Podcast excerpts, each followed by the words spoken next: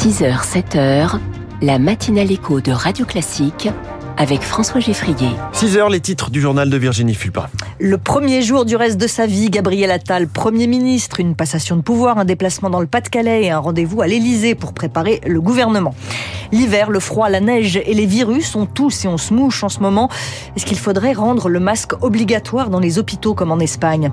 Et puis c'est le premier jour des soldes d'hiver, les commerçants n'en attendent pas grand-chose. Après ce journal, la reconquête de la Lune, ce sera pour euh, un peu plus tard que prévu. Les États-Unis obligés de revoir leur calendrier. On va le voir dans les titres de l'économie à 6h10. 6h15, la France de demain avec un champion mondial dans le domaine de la publicité. Et puis les classiques de l'économie, on verra pourquoi l'immobilier est régulièrement en crise avec Natacha Valla à 6h20.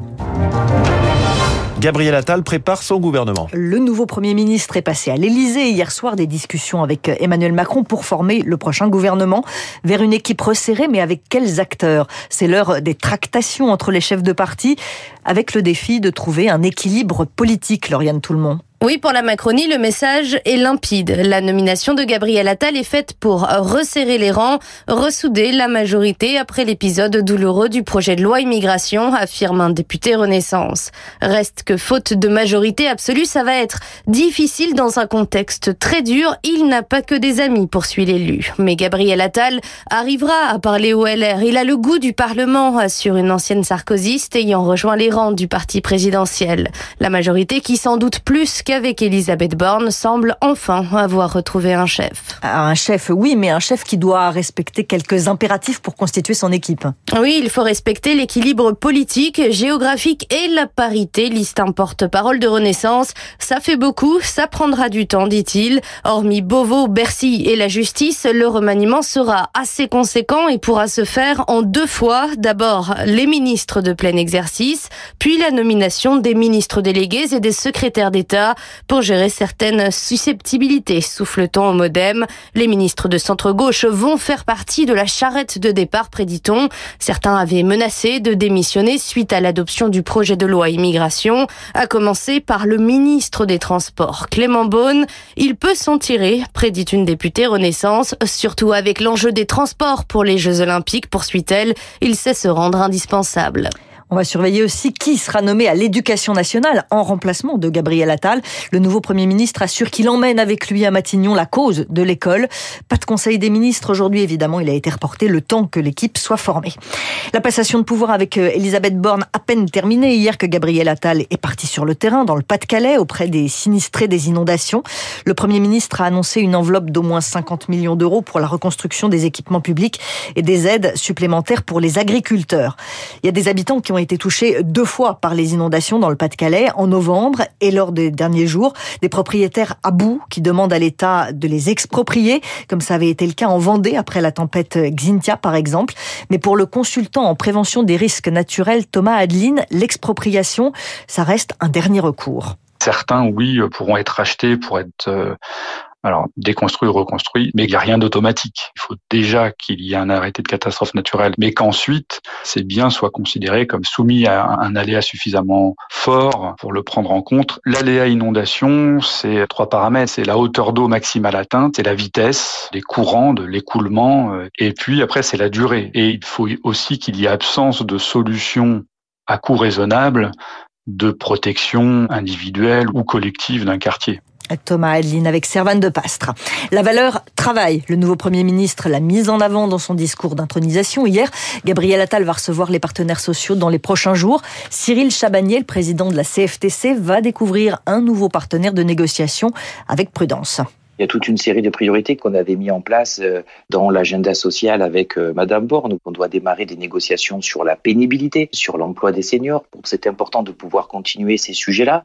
Il y a évidemment la question des salaires. Donc s'occuper de cette classe moyenne qui voit ses salaires ne pas évoluer malgré une inflation importante, c'est un sujet primordial. J'étais satisfait que le Premier ministre l'évoque. J'espère après qu'il sera dans l'action. On verra euh, dès cette semaine, dans les premières rencontres que nous ferons avec lui, s'il y a des changements de priorité, s'il y a une volonté euh, de mieux prendre en compte les revendications des organisations euh, syndicales. Donc ça, je crois, on le saura très rapidement. Des propos recueillis par Zoé Pallier. Sept départements sont encore en vigilance orange, neige et verglas ce matin. Et en Normandie et en Ile-de-France, la Manche, le Calvados, l'Orne, l'Eure, l'Eure-et-Loire, les Yvelines et l'Essonne. Il n'a pas neigé cette nuit euh, dans ces régions, mais les températures sont restées négatives, donc les routes restent glissantes. En Ile-de-France, la vitesse est limitée à 70 km heure sur le réseau routier et la préfecture conseille de limiter les déplacements dans l'ouest de la région pour éviter la même pagaille qu'hier matin. Pourquoi ça a été si chaotique pour le météorologue Patrick Marlière Ça s'explique surtout par un manque de moyens pour ce genre de phénomène qui reste exceptionnel. Dans un premier temps, il faut d'abord traiter les axes principaux et on peut pas, dans une commune qui a 4000 habitants, avoir du matériel adéquat pour euh, traiter les routes en cas de nuit, en cas d'urgence. On n'a pas forcément non plus le personnel pour faire ce type de travail 24 heures sur 24, 7 jours sur 7. Là, la situation était annoncée, mais il fallait qu'on ait quelqu'un sous la main qui n'est pas en vacances et qui puisse travailler euh, très tôt le matin ou tard la nuit. Donc, euh, c'est quand même hyper compliqué pour gérer ça. Et surtout, c'est que ce sont pas des phénomènes qui arrivent tout le temps. Donc, engager de telles dépenses pour évidemment sécuriser les routes, ça paraît évident, mais néanmoins, c'est engager des dépenses énormes pour une ou deux situations de ce type tous les cinq ou six ans. Patrick Marlière avec Julie Drouin. Dans Lyon, aujourd'hui, les écoles vont rester fermées, les transports scolaires sont suspendus, comme c'est le cas dans le Calvados, l'Orne, la Manche et l'Eure. L'effet chaud-froid, la France connaît une semaine d'hiver rigoureux et pourtant le réchauffement climatique est là, bien là. L'Observatoire Copernicus a confirmé hier que l'année 2023 avait bien été l'année la plus chaude jamais enregistrée dans le monde. Du chaud, du froid et les petites maladies de l'hiver sont vite arrivées, même si ce sont plutôt des virus.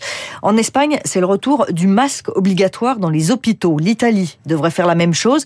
Et en France, Rien pour l'instant, mais pour euh, Benjamin Davido, infectiologue à l'hôpital de Garches, durant les périodes épidémiques, tout le monde devrait porter un masque dans les lieux où on croise des malades. Je vois pas très bien pourquoi nous on le ferait pas. Hein. Ce d'autant qu'on a vu à nouveau des infections contractées lors de l'hospitalisation. La question se pose au moins pour les gens symptomatiques en salle d'attente dans les cabinets de consultation de médecine de ville. Euh, et on peut même aller plus loin, également euh, dans les pharmacies. Quand vous êtes dans les pharmacies, il y a beaucoup de pharmacies de quartier qui jouent le rôle de conseil médical pour des personnes âgées, isolées, qui d'ailleurs ont un lieu de test. Hein. Donc c'est quand même un endroit où il y a du virus qui circule et c'est presque étonnant qu'alors que, rappelez-vous, en 2020, tous ces endroits avaient été très bien circonscrits étant des lieux à risque de circulation du virus pour des personnes fragiles, qu'aujourd'hui il n'y ait plus de recommandations. Benjamin Davido au micro de Rémi Fister. Une prise d'otage en direct à la télé équatorienne. Des hommes armés ont fait irruption sur le plateau d'une chaîne publique en prenant en otage les journalistes, des coups de feu, des cris. Et finalement, les 13 assaillants ont été interpellés. Il n'y a pas de blessés. C'est le dernier épisode d'une crise sécuritaire sans précédent en Équateur. L'état d'urgence est déclaré et le président a ordonné la neutralisation des groupes armés liés au narcotrafic.